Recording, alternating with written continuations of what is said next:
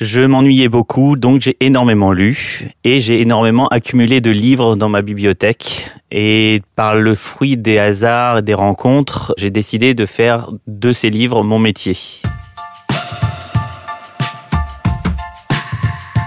Benjamin Duquesne est un passionné de littérature, de polar essentiellement. Adolescent, il vit avec ses parents en Dordogne, loin des terres familiales bretonnes. Petit à petit, il commence à se constituer une bibliothèque digne de ce nom. À la fin des années 90, il décide donc d'en faire son métier. 30 ans plus tard, Benjamin Duquesne dirige Book Hémisphère, une entreprise de 32 salariés, dont 15 en insertion, basée dans le Morbihan, près de Lorient. Je m'appelle Elisabeth Assayag et vous écoutez Impact Solidaire, le podcast des entrepreneurs engagés. Vous êtes un acteur de l'économie sociale et solidaire, vous avez envie d'entreprendre mais vous hésitez encore à vous lancer dans l'aventure? Bienvenue dans ce podcast produit par Europe 1 Studio en partenariat avec France Active. Été reparti en Bretagne en 98 et j'ai été dans une maison dans laquelle euh, effectivement les livres se sont accumulés jusque dans le grenier où j'avais jusqu'à 50 000 livres euh, dans la maison. À un moment donné, on s'est dit c'est pas possible, il faut qu'on achète un bâtiment parce que ça va pas être jouable. Il y en avait dans le grenier, il y en avait dans la cuisine, il y en avait, il y en avait partout. Donc c'était une maison que je louais en, tant que célibataire entrepreneur et donc euh, j'ai commencé à accumuler les livres euh, donc à les stocker, à les référencer sur le site internet pour proposer donc ces livres à la vente. Et donc j'ai commencé à en mettre dans le salon, à mettre dans la chambre, dans le grenier, à investir la maison familiale qui était à 300 mètres de là où je louais euh, et à remplir le la salle, à remplir la chambre. Et là mes parents m'ont dit ça va être bon là, faut que tu bouges. Et on a donc acheté notre premier entrepôt où il y avait 200 euh, mètres carrés de stock qui a été vite trop petit. Donc on l'a agrandi, agrandi, agrandi, etc. jusqu'à jusqu'à avoir le stock actuellement où on a, on a 600 000 livres à présenter à la vente. L'aventure Book en fait, est née de l'idée de déjà qu'est-ce qu'on fait des livres une fois qu'on les a lus. Euh, la deuxième, c'était cordonnier le plumage chaussé. C'était j'avais transformé ma passion en métier et du coup je ne lisais plus donc je ne partageais plus euh, l'idée de lecture donc naturellement l'idée d'une association tournée vers la lecture tournée vers l'accessibilité à la lecture tournée vers la possibilité pour les personnes de se débarrasser gratuitement dans une finalité, euh, je dirais, euh, sociale euh, est née comme ça. donc là, on est en 2009-2010 on est passé par tous les états, c'est-à-dire de le fait de se dire c'est dommage, il y a plein de gens qui ont plein d'idées, mais les méandres administratifs sont tellement compliqués que je pense qu'il y a plein de gens qui ont dû lâcher. Heureusement, j'avais mon père qui m'a ouvert des portes, au moins, euh, disons, de, de traduction de, l'administratif. Pour l'anecdote, euh, les banques ont, plutôt fait grise mine puisque Internet était un, gros mot, donc j'ai fait, euh, je sais plus, alors je sais plus, c'est 7 ou 8 banques et autant d'assureurs. Voilà, tout ça trouver un banquier amoureux des livres et un assureur qui connaissait ma petite copine de l'époque. À la fin des années 90, le livre d'occasion n'est pas encore aussi répandu qu'aujourd'hui et l'idée de Benjamin Duquesne est de vendre toutes sortes d'ouvrages à petit prix. Après son site internet livreempoche.com, il obtient en 2003 le prix JPG des jeunes entrepreneurs, puis il se lance dans l'aventure Book Hémisphère en 2010. La première boutique ouvre en 2012 à Kervignac, perdue au milieu de la campagne lorientaise. Au début, ce n'était qu'une braderie, donc tous les derniers dimanches du mois. Et puis au fur et à mesure, on a ouvert une boutique euh, qui a permis d'accueillir du public tous les jours. Quand on a commencé, on récupérait entre 10 et 20 000 livres par mois. Donc tous ces livres-là sont traités un par un. On regarde leur état, sachant que nous, on ne répare pas des livres. Euh, on regarde leur état. Et donc, euh, sur ces 20 000 livres, on arrive à remettre en circulation 45%. Et 55% sont recyclés en pâte à papier. Donc 100% de ce qu'on nous donne a une finalité connue. On n'est pas loin du million de livres collectés euh, annuellement, voilà, avec des hauts et des bas, mais franchement, et ça tend plutôt à, accélérer puisque on a ouvert un entrepôt à, à Carhaix dans l'objectif d'aller chercher des livres dans la Bretagne Nord.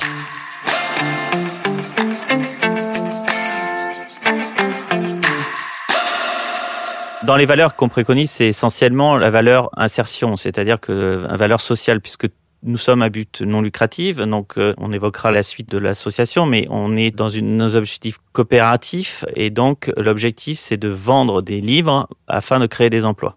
Donc nous sommes toujours entreprise d'insertion, la moitié de l'équipe est en insertion. Alors maintenant, effectivement, nous sommes en coopérative. Alors le cheminement de pensée s'est fait en plusieurs étapes. Le premier, c'est que j'étais toujours euh, gérant de la SARL livreempoche.com, qui avait toujours pour vocation de vendre des livres sur Internet, qui était client de Book Hémisphère. L'un sans l'autre n'aurait jamais pu exister. Et c'est des reproches qui m'ont été formulés euh, souvent, puisque j'étais aussi président d'une association à but non lucratif. Et donc l'idée du, du rapprochement s'est fait euh, très très vite. Et le format SIC, Société coopérative, d'intérêt collectif commençait vraiment à, à prendre de l'essor, bien que créé depuis une quinzaine d'années. Et c'était vraiment le type de société qui nous permettait de regrouper une association et une entreprise. En 2018, on, donc on a transformé l'association en société coopérative. On a été accompagné par France Active Bretagne essentiellement. On a été accompagné par euh, la région. On a été accompagné par la Fédération des entreprises d'insertion. Ça a été très compliqué pour nous pour plusieurs raisons. La première, c'est que il a fallu acculturer des gens qui travaillaient dans une SARL et des gens qui travaillaient dans une association pour les faire travailler en commun sur un même projet commun. Donc euh, France Active Bretagne nous a accompagnés dans le cadre d'un DLA euh, dispositif local d'accompagnement, je crois, c'est ça, qui a fait que bah, on s'est posé et a fait venir une, euh, un cabinet de gestion pour nous montrer nos faiblesses et voir aussi quelles étaient nos forces pour pouvoir avancer dans l'activité. Ah, ça a été extrêmement utile. C'est sans ça, je pense qu'on serait, on serait mort. Pendant un an et demi, Benjamin Duquesne ne se verse pas de salaire ou à peine. Mais malgré les difficultés financières, malgré le casse-tête administratif, il n'a rien lâché. Et avec le recul, il est persuadé que son engagement avait du sens. On est chef d'entreprise, on porte sur ses épaules, on est H24 dans le projet, et c'est son propre moral qui influence sur l'ensemble de l'équipe. Donc il faut avoir les reins solides, il faut être bien accompagné personnellement aussi, je dirais. Euh, sans ma femme, euh, je pense que j'y serais pas là non plus. J'ai eu la chance d'être accompagné par mon père aussi, donc voilà, c'est quelque chose de très familial, mais très euh, professionnel pour ceux qui ont peur, il y a toujours des solutions. Il y a toujours euh, des gens très compétents dans plein de domaines. Il faut savoir les trouver. Il faut se donner la peine. Il faut pas euh, baisser les bras parce que c'est effectivement un combat. Je peux pas dire autrement. Mais si les valeurs sont là, si les objectifs, si la volonté est là, il n'y a aucune raison que ça ne fonctionne pas.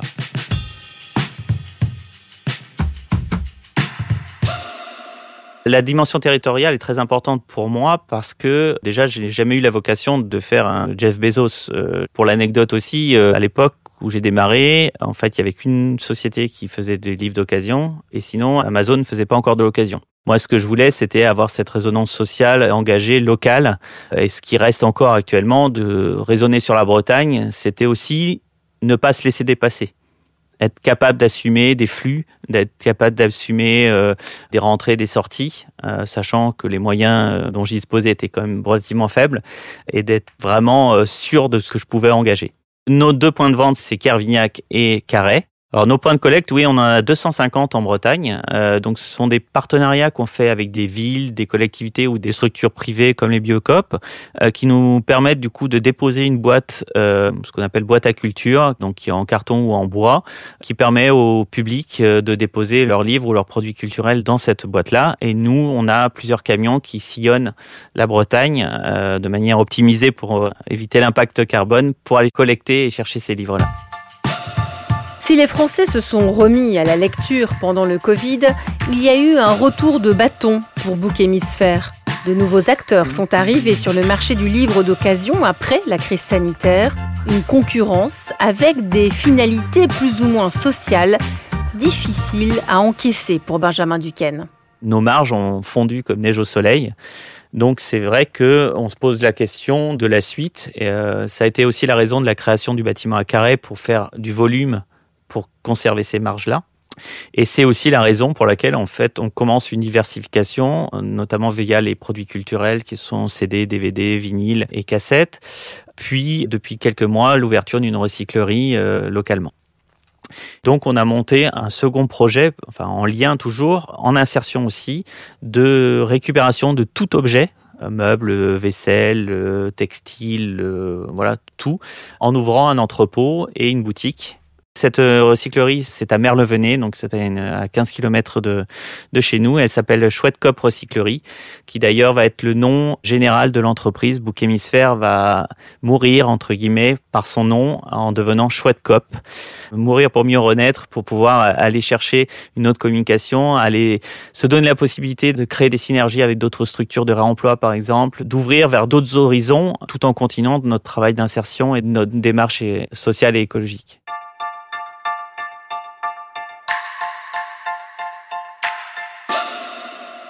Ces entrepreneurs qui ont envie de se lancer dans l'aventure solidaire, il faut y aller. Faut, faut pas avoir peur. Il y a tellement de, structures qui peuvent accompagner ces personnes de plus en plus maintenant. C'est pas que le réemploi, c'est le social, c'est l'environnement, à, tout niveau. On peut apporter sa pierre à l'édifice, mais si on fait rien, c'est sûr, on pourra que regretter. Donc, euh, il faut y aller. Vous venez d'écouter Impact Solidaire, un podcast Europe 1 Studio en partenariat avec France Active. Production Sébastien Guyot, réalisation Victor Nolo. À très vite pour un prochain épisode sur le site et l'appli Europe 1 et toutes vos plateformes d'écoute.